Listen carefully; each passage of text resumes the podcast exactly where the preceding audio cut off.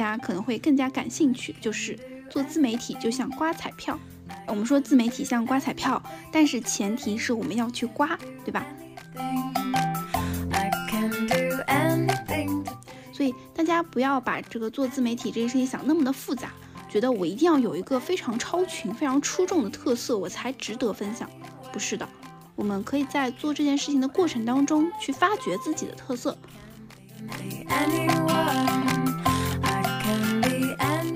所以呢，我就会对自己有个要求，就是我要让我自己的吐槽尽可能的搞笑，就像说脱口秀一样，尽可能的幽默一些。那这样的话，对于听的人来说，至少还有一些快乐的价值。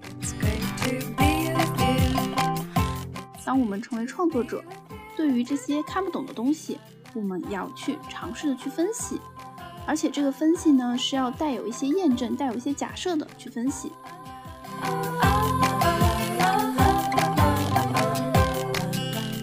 大家好，我是乌素，欢迎收听提前退休。今天呢是我的一个单口的分享，关于自媒体可复制路径。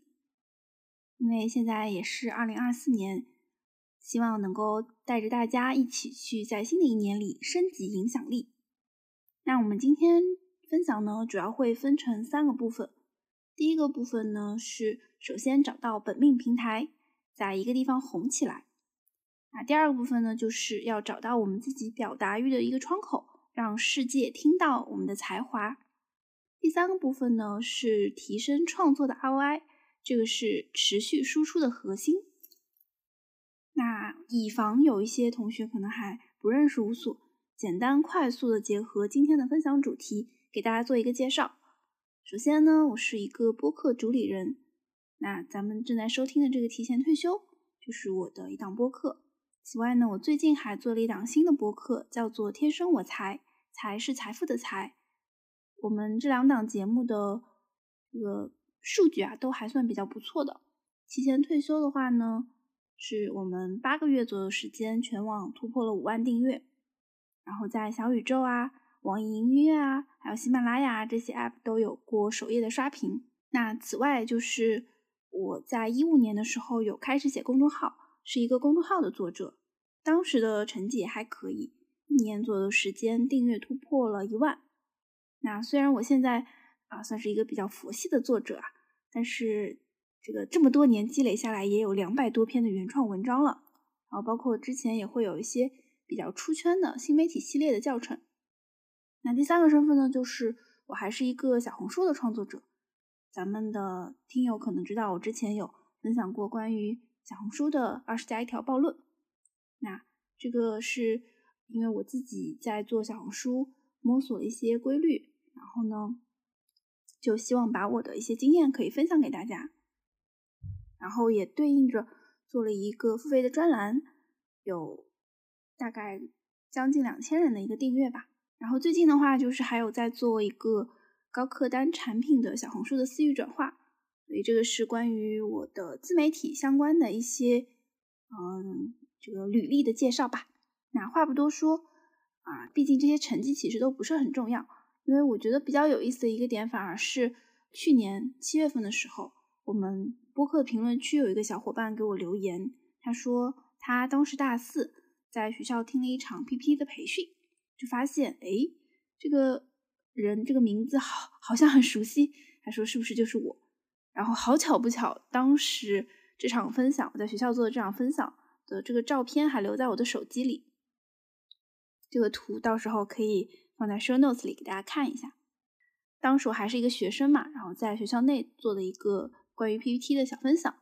时移世易，我现在已经早就不是学生了，但是呢，我还是在做分享。包括我现在也不怎么讲 PPT 了，但是呢，还是会在网上分享自己学到的一些经验。所以这个我觉得还挺有意思的，就是这种隔空的对话感，这种宿命感。然后分享对我来说一直都是一件很有意义的事情。那对于大家来说呢，我也非常推荐大家做自媒体，或者说做分享。为什么呢？有一本书，不知道大家有没有看过，叫做《纳瓦尔宝典》，其中呢会有提到杠杆这个概念，比如说代码杠杆啊、媒体杠杆、资本杠杆、人力杠杆。这些词其实都还好理解，比如说代码杠杆，嗯，就是敲一行代码或者做一个程序，可以成千上万的人都去使用，就很好去放大你的一个影响力。那媒体杠杆呢，就包括嗯传统媒体，还有现在的自媒体，其实都是让更多人能听到你的声音，听到你的表达。像我们做播客，啊，一次录制可能有几万人都有听过。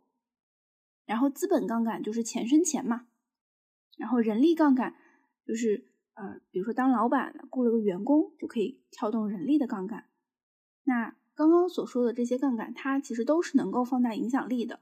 但是很显然了，对我们普通人来说，哪个杠杆是最容易获取的啊？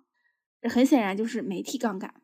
影响力呢，就是媒体杠杆，它也是我们普通人最容易获得的一个杠杆。那影响力获得的核心是什么？不是什么呢？大家可以想象一下，大家可以想象一下，如果说有个人他天天围着你啊，说自己的家长里短，这这些事情其实你也不是很关心，那你会不会愿意继续听他说话呢？我相信大家都不愿意，对吧？如果还有一个人，他也在说话，但是他说的都是你想听的，怎么升职加薪，怎么提前退休？我相信这个大家都很关心这些话题嘛。所以影响力获得的核心就是分享，而不是强塞啊。如果说他说的这些话只是自己想说，并不是你想听的，那就叫强塞。所以我们说想要获得影响力，最主要、最核心的就是分享。然后关于分享这件事情，还有一个很重要的点就是利他。所谓利他，就是最好的利己，对吧？如果我们想要在自媒体上去做一些表达，或者希望在互联网上提升自己影响力的时候，我们要时时刻刻记住用户思维，也就是我们要站在接收者的视角上去看这个东西对他来说是不是有需要的，而不是说，哎，我今天就是想说点啥，我今天就是想吐槽个啥，这样就不是用户思维了。啊，所以很多人说做自媒体就当朋友圈来发就行，啊，我不是很认同这个观点啊，就不是说当朋朋友圈来发不行，而是说你会发现，如果真的当朋友圈来发，效果是不好的，因为就没有在这个用户思维上转换过来。这边来举个例子啊，正好是前段时间做了一个设计图啊。这个图不是我自己做啊，我现在也算是一个小半个资本家了，是吧？没有，我现在找了一个外包的设计师，然后这个外包的设计师我之前是没有合作过的，但是这个图我要的非常的着急啊，我就经历了大概不到二十四小时时间跟他磨合，然后跟他出一张图啊，这个事情对我来说压力还是挺大的。那我就很想要去分享一下，就是过去这个二十四小时对我影响很大的一件事情。我想要在我的星球里面去跟大家说一下这个过程，对啊，这个就是想说啊，这个不到二十四小时做张图，哎，好辛苦什么什么的。但是我写着写着觉得不对，就是我星球的用户他凭什么要听我分享这个这个这个小故事呢？这个事情对他来说没有任何的价值呀。所以呢，我写着写着我就转换了一下视角，我就说，如果大家以后有很紧急的。要跟陌生的设计师配合，那你怎么样去快速的判断这个设计师靠不靠谱？然后分享了几个点，这样转换一下这个内容，这个小故事对于大家来说可能就是比较有用的。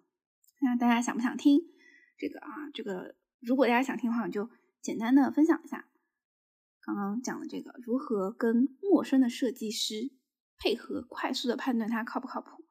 第一个呢，就是要先去问他要一个作品集，去看一下他过往的设计风格是不是跟你的这个需求匹配。第二个呢，就是你可以跟他进行一些简单的沟通，看他是不是能够很好的理解你的需求。第三个呢，就是你要做一个 demo 啊，我们千万不要等到成品最终出来才发现啊，这个不是我想要的，而是我们在开始制作的时候就要快速的先跟设计师确认一下风格。大概就是这些，然后啊，这些点其实本身重要的在于我在表达的时候，我就在考虑这个内容怎么样转化成对于他人来说有用的信息，这个就是用户思维。嗯，还有一个简单的例子就是吐槽某件事情，比如说心情不好啊，或者碰到一个糟心事儿，可能就会想吐槽。我相信大家也都会有这样的时刻，但是。我后面就发现，如果说只是单纯的吐槽一件事情，你就是把别人当成一个情绪垃圾桶，这个就是没有人有这个义务去听你这些怨念，对吧？别人都不爱听这，所以呢，我就会对自己有个要求，就是我要让我自己的吐槽尽可能的搞笑，就像说脱口秀一样，尽可能的幽默一些。那这样的话，对于听的人来说，至少还有一些快乐的价值，这也算是一个用户思维的小例子。那希望这个小例子呢，能让大家对于分享这件事情怎么去做，有一些小小的启发。然后呢，在我准备这场分享的时候，也收集了很多大家的提问啊，我发现很多问题都很有代表性。比如说有个问题是说，如何判断自己适不适合做自媒体？还有说，平时不爱说话、比较内向的人适不适合做自媒体？这个做自媒体的有没有 I 人？就是 MBTI 里面第一个字母。嗯，不爱说话、比较内向的人，我自己其实就是，我是可以啊几个月不出门也觉得非常的舒服的，非常的 I 人。所以大家看我在播客啊，或者说在其他平台上，其实表达还是比较多的。那这种情况下啊，还用回答嘛？就是 I 人适不适合做自媒体？还是说一下吧，就这边给大家打一个强心针，就是没有什么人不适合。只是呢，我们可能暂时还没有找到自己最 match 的那个点，尤其是内向的同学。你们要知道，网红博主其实大部分都是比较内向的，他们把平常没有表达出来的一些点放在这个互联网的平台上。对我自己来说，啊，我就是一劳永逸的把这些话都说了，我就不需要反反复复的去说了。当然了，有一些短视频平台，呃，需要比较强的一个表现力。那这个可能是艺人会比较适合，但像我做播客不需要出镜，然后写公众号也是不需要出门的，然后包括做小红书，我也是写图文嘛，所以这些平台对我来说都是一个比较舒适的安全区。内向的同学呢，也可以考虑一下这些平台，找到自己适合的平台，就没有什么不能表达的喽。那说到这个啊，就到了一个大家都会关心的问题，就是。我到底要选哪个平台啊？我们这个大标题我们叫本命平台，就是什么叫本命平台？说到平台，大家脑海里肯定会有很多画面，就视频号啊、播客啊、小红书公众号啊，国外还有 TikTok、YouTube、Ins 等等，这些平台到底哪个才是我们的本命平台呢？嗯，说到这里啊，就是回顾一下我们之前有一期节目叫做。自媒体关于自媒体的二十加一条暴论，其中有一条说的就是要做哪个平台就先去哪个平台浸泡。嗯，其他的内容我今天不会再去反复的强调了，大家感兴趣的话可以找到这一期节目来听。但是今天还是再格外的强调一下这第一条，就是要做哪个平台就先去哪个平台浸泡。因为如果说我们想要去做一个平台，但是我们平台我们平常都不用这个平台，那你就直接放弃就行了。这个肯定不是你的本命平台。如果说你觉得这个平台挺适合你的，想要去尝试一下，那我们首先就成为这个平台的用户。所以呢，今天我们不会给大家一个标准答案，不会跟大家说啊，小红书很适合大家都去做小红书，这个不太可能。因为本命平台一定是我们自己去用过，而且非常如鱼得水的平台。这个小红书啊，对于一些直男同学来说，可能就不是那么的如鱼得水，对吧？我们那个小红书的专栏的群里面就有很多小伙伴是直男同学啊，就平时都不怎么用小红书的，就非常不理解啊，这个内容啊，怎么怎么怎么就没人看？那这个对于他们来说就不是啊本命平台。但是呢，对于一些本身就很爱刷小红书的姑娘来说，诶，小红书就可能非常适合她，她都不需要怎么去研究，随手一发就火了。就是找到一个本命平台，差别就是这么大。那是不是爱刷的平台就是我们的本命平台呢？也不是的，我们还需要转换一下创作者的视角，就是我们作为用户来说，可能是非常被动的去接收我们收到的消息，对吧？就是平台给我们推什么，我们就去看什么。但如果说我们是一个创作者的话，我们就需要主动的去搜索。你看现在什么东西最火？哎，大家都在关心什么？然后还有一个区别就是，用户的话，他看的内容都是他喜欢的内容，但是创作者他看的内容就不只是看自己喜不喜欢了，看关不关心。这个里面有什么区别呢？比如说我自己啊，作为一个用户啊，我非常喜欢手工，那我去啊刷小红书的时候，我就很爱看这种手工的作品啊、教程啊什么的。但是我作为一个博主，我就不能只看手工了，我得看看职场相关的，我得看看创业相关的啊。那这个其实就相当于是我关心的一个领域，我关注的一个领域，关注和喜欢是不同的。然后还有，嗯，就是作为用户，我们经常会觉得这个东西，哎，怎么莫名其妙的它就火了，看不懂啊。但是，当我们成为创作者，对于这些看不懂的东西，我们要去尝试的去分析，而且这个分析呢是要带有一些验证、带有一些假设的去分析。我们这么分析完之后，就可以通过下次看到类似的事情去得出一些结论，或者说去做一下验证。哎，发现这个事情确实是这样的，这件事情火了，它背后是戳中了用户的哪些情绪，是踩中了大众的哪些共鸣？那我们就可以去分析，这其实就转变成了一个创作者。很多具体的平台，大家其实不用太去纠结，说啊，这个小红书到底适不适合我啊，或者说这个抖音到底适不适合我？大家可以先静静的去想一想，你平时最爱用的是什么平台，最爱刷的是什么平台啊？你可以先尝试着用创作者的视角，先去理解这个平台上发生的一些事情。如果说你到这一步，哎，你说不定你就发现了，哎，本命平台找到了。那刚刚说的这些，可能对于大家来说还是有一些抽象啊，所以接下来还是从几个大家关心的问题来切入。第一个问题就是，我们来说几个平台，关于比如说公众号还算不算是一个好的平台？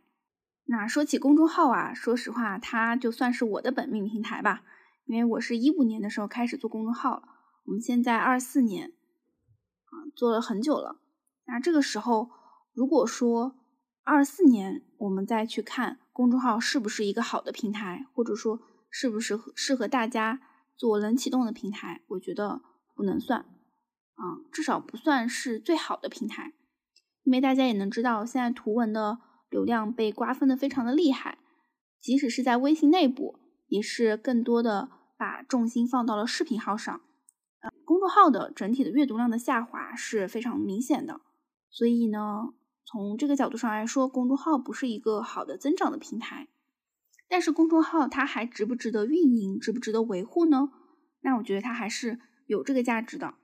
为什么呢？一方面，啊，公众号的读者他的心智啊，跟其他的平台，尤其是短视频的平台是很不一样的。啊，在我的读者或者说我的用户群当中，有非常多都是公众号的读者，他们跟着我跟了很多年。就是粘性是特别的高，而且呢，因为公众号都是长文嘛，所以能习惯看长文的用户，他是有比较好的学习能力，比较好的自我管理能力。那这样的用户，他在整个互联网上都算是质量比较高的。那包括播客其实也是一样的。从这个角度上来说，公众号其实是一个挺好的内容承载的平台。还有一个点就是。虽然公众号现在非常难增长，但是如果我们做了其他的平台，比如说我做播客、做小红书，那它是很容易往公众号去汇聚流量的。那公众号就相当于是一个半私域。我们现在都经常说私域流量，私域流量很重要。那怎么样从公域转到私域呢？其实公众号就是一个非常好的一个中转站啊，它就是一个半私域去承接公域流量的一个平台。这个可能稍微有一点点抽象啊，但是啊，这个信息还是很重要的。因为说实话，大部分的平台都不希望用户流失啊，他都希望用户能够留存在自己的平台。所有的博主都希望用户在自己的手里，这个就会天然有一个矛盾。所以呢，就是双方各退一步啊，博主不要直接把用户往微信导，然后平台呢也觉得你。放一个公众号还行，还能接受，所以呢，就公众号现在是一个相当于是一个中转站的平台。从这个角度上来说，啊，有余力的情况下，公众号还是值得一做的。而且从创作的角度上来说啊，就是啊，去创作小红书的时候，不知道为什么，就是人会有点浮躁啊，很想去刷一刷啊，这个小眼睛有没有涨啊，有没有人评论。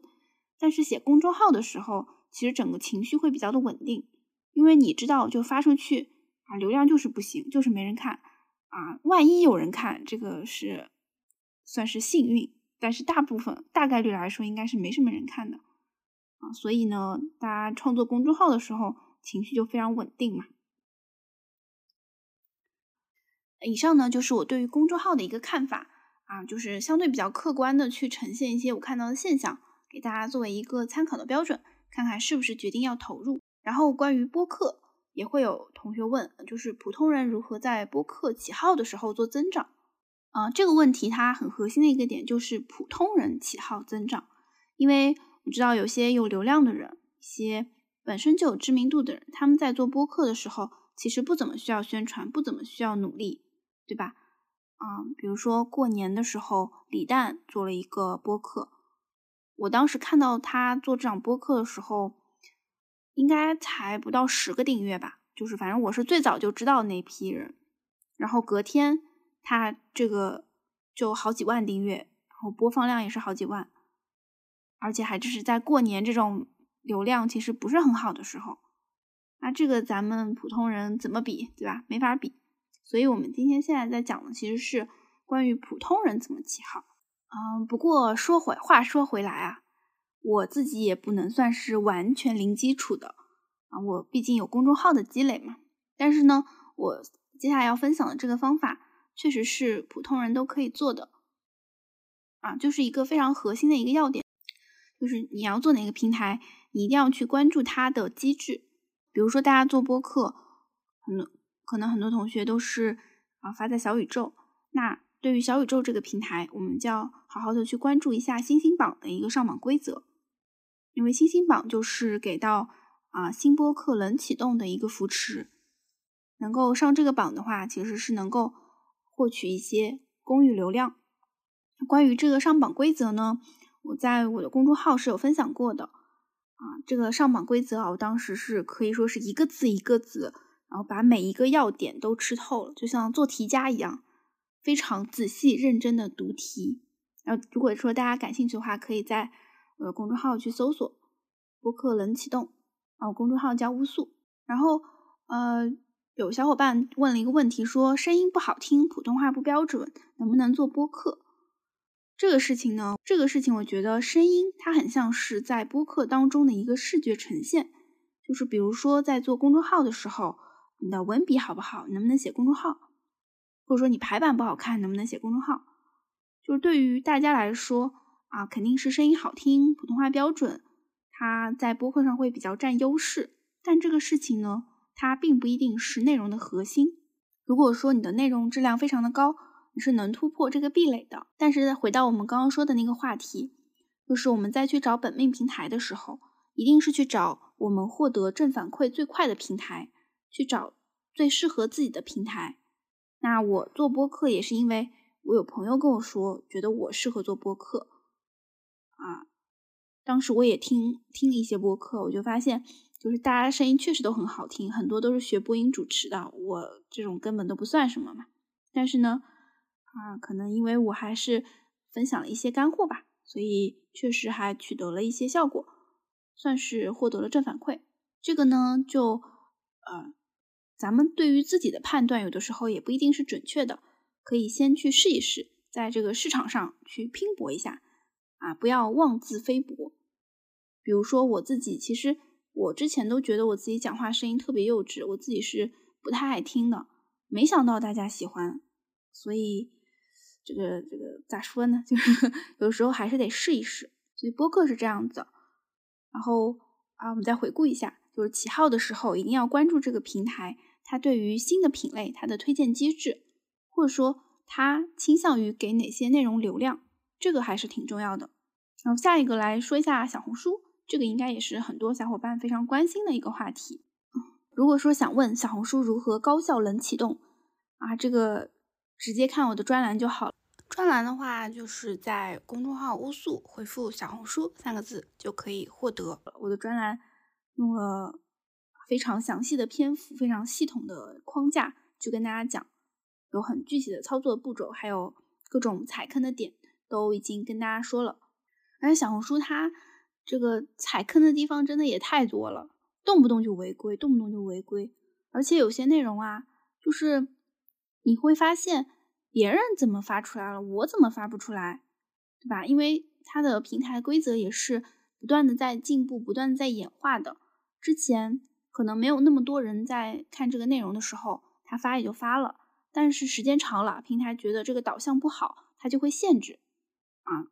这也是新媒体为什么卷，就卷在这儿，就因为变化非常快嘛。然后小红书呢，又是这两年流量比较大的一个平台，所以它的政策变化呀、规则变化就会更快。但是小红书上最关键的，其实不在于要去做粉丝数，而是你要如何在小红书上变现。然后小红书其实个人的玩法和企业的玩法是非常不一样的。个人的话呢，很多人还是在想啊，我要做网红，我要做博主，我要接广告。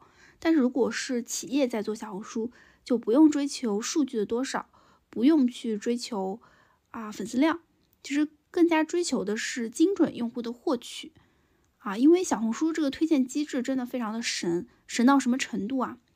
就我前两天去看毛东老师的脱口秀专场，我都没怎么刷相关的信息，但是我看完这个专场当天的晚上，我就刷到了我们同一场其他一个观众的笔记，而且这个笔记他才不到十个赞，就说明他刚刚发出来我就收到了。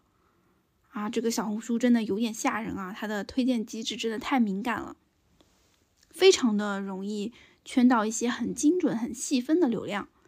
但这个事情它的价值是非常大的，大家可以好好的琢磨琢磨。尤其是已经有了自己产品和用户的人，可以好好的去想一想怎么去利用小红书。好的，那关于平台我们就先分享到这里，大家可以去围绕自己的本命平台。和刚刚提到的一些平台去做一些研究和分析。那接下来就是进入到我们分享的第二个部分，打开表达欲的窗口。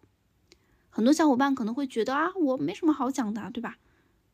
就是还有同学会问说，自身没有特色的人怎么做自媒体呀？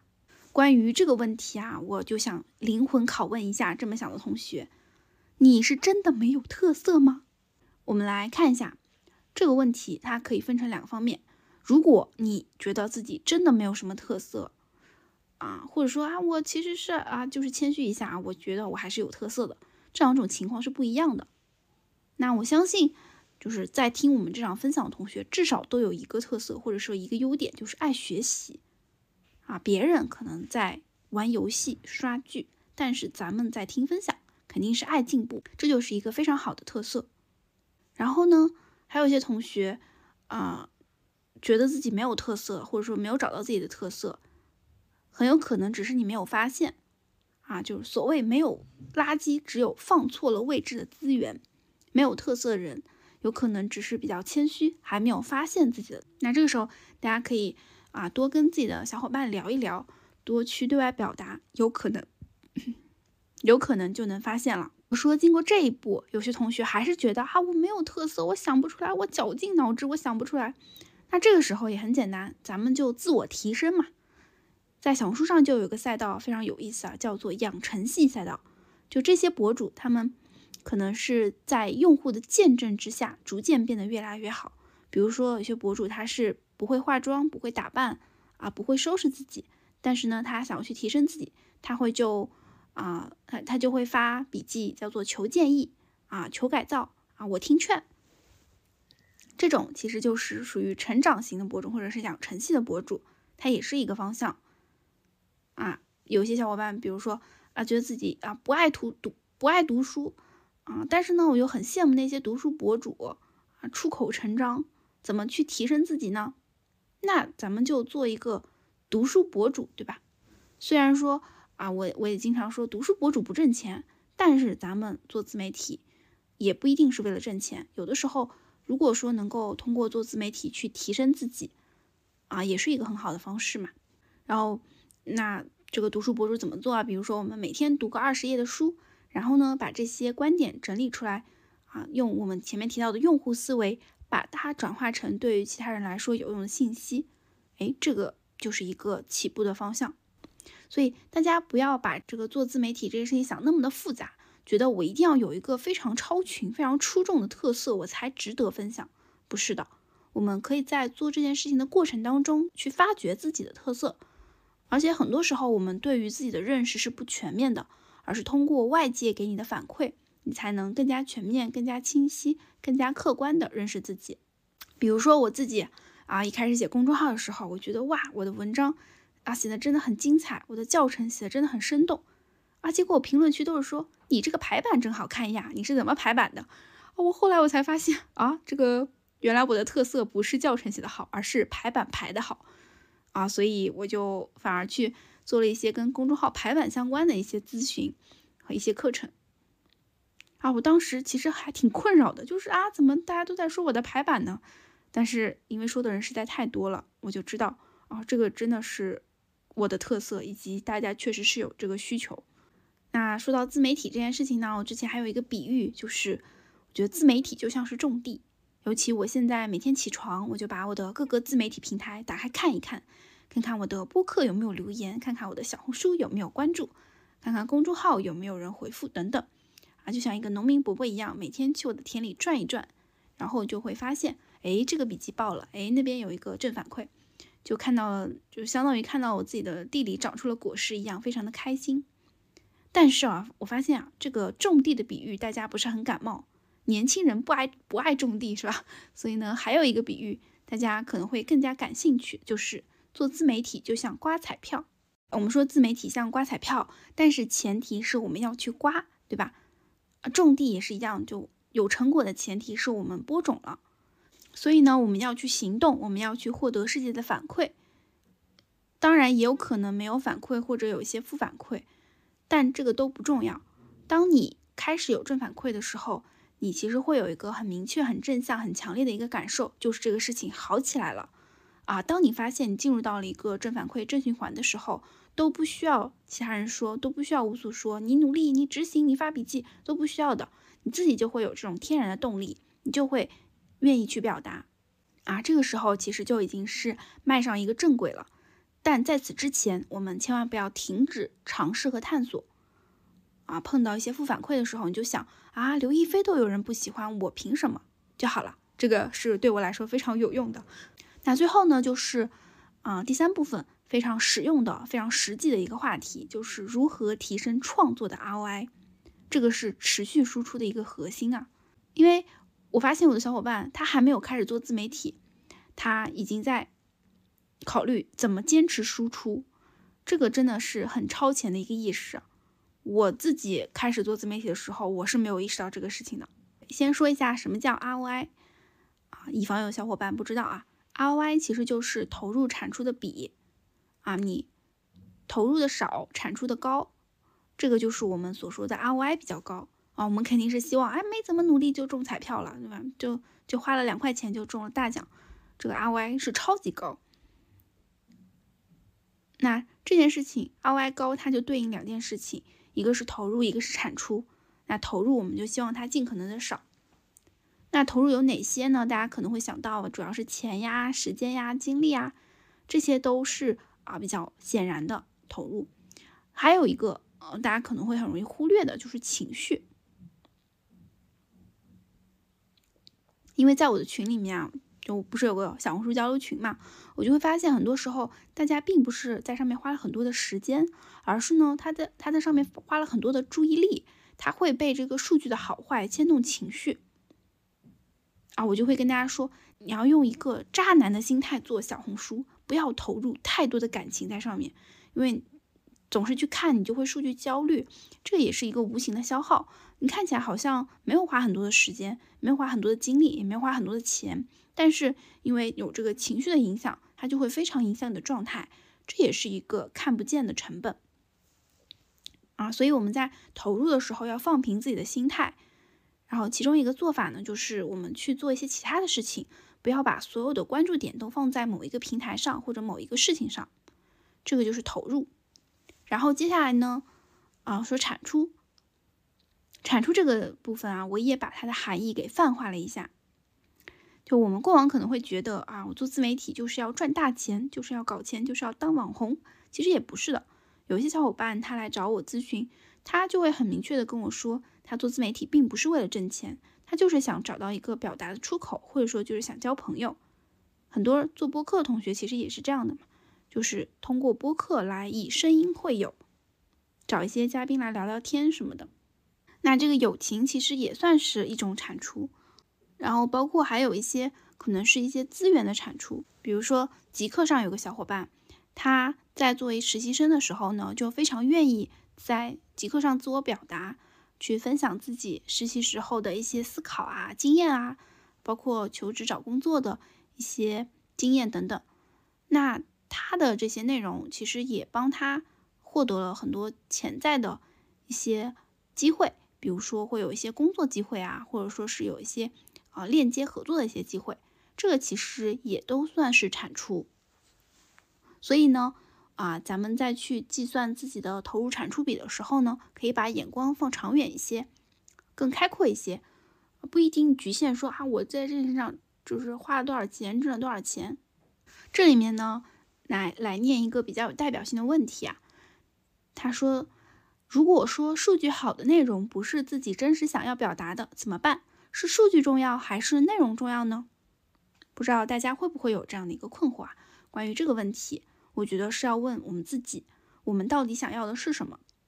就像我们刚刚说，产出它是有很多不同的维度的啊，你要的是数据，还是说你希望获得别人的认可，还是说获得自己内心的平静？这些都取决于我们自己的价值观，我们觉得什么事情更重要？那举我自己的例子好了。呃，对我来说，我觉得我要表达的东西是优先的。就算呢，我表达的东西数据不好，我不会气馁，我会去找一个更好的表达方式、更好的切入点、更好的展示方式。但是我不会为了数据去说一些我不相信的东西，我不会说为了数据去啊违背自己的价值观、违背自己的底线。这个是我的做法，但是肯定会有人跟我是不一样的，肯定会有人会觉得数据更重要，数据优先。啊，要的就是数据上的反馈，他的表达，他他是愿意往后靠的，可能会为了愿，就是可能会为了数据更好去变换一下自己的表达。这个事情我们不去纠结对错，其实更多的是我们自己想要的是什么。那回到 ROI 这件事情上，还有一个相关的问题啊，就是有小伙伴会问，新手上路做自媒体需要哪些设备？啊，这个事情我们在说完了 ROI 之后，相信大家也。不难意识到，就是一上来先不要搞那么多设备，尤其是做自媒体，它其实对于设备的要求是没有那么高的。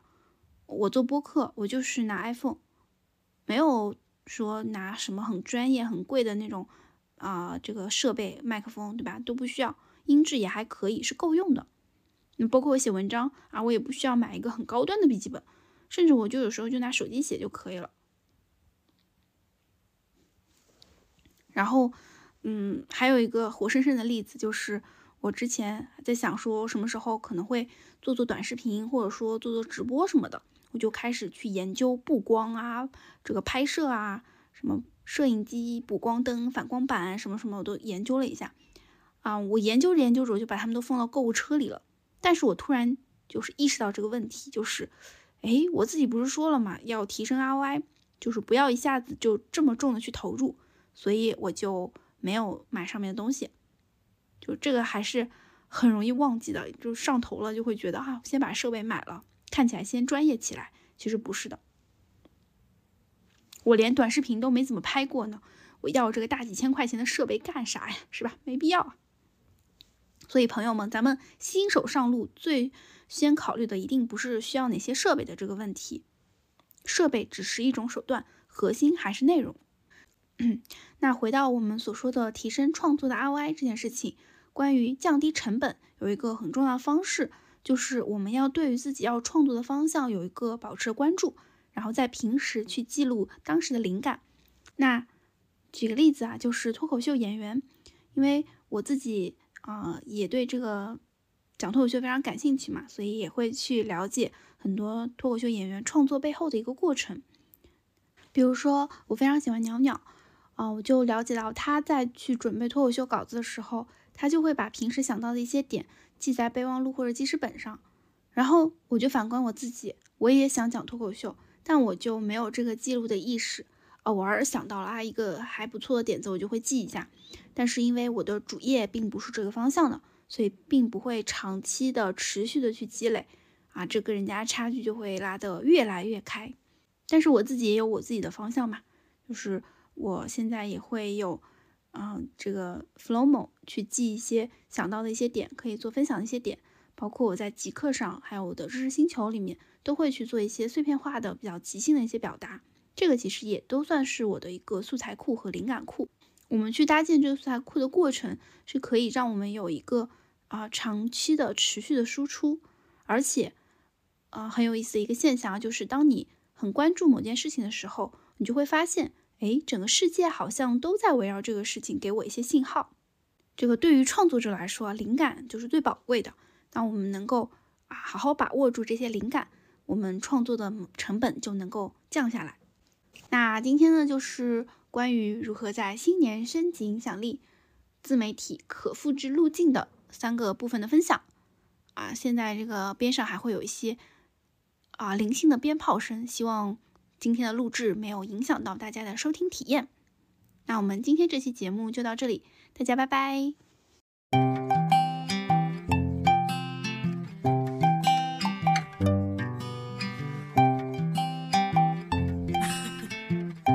感谢收听到这里，如果你来自小宇宙，欢迎在评论区和我们留言互动。如果你正在苹果 Podcast、网易云音乐或其他平台，欢迎在 Show Notes 界面找到听友群的入群方式。群里有欢乐吐槽，有选题投票，还有提前退休定制的周边好物，欢迎你的加入。anyone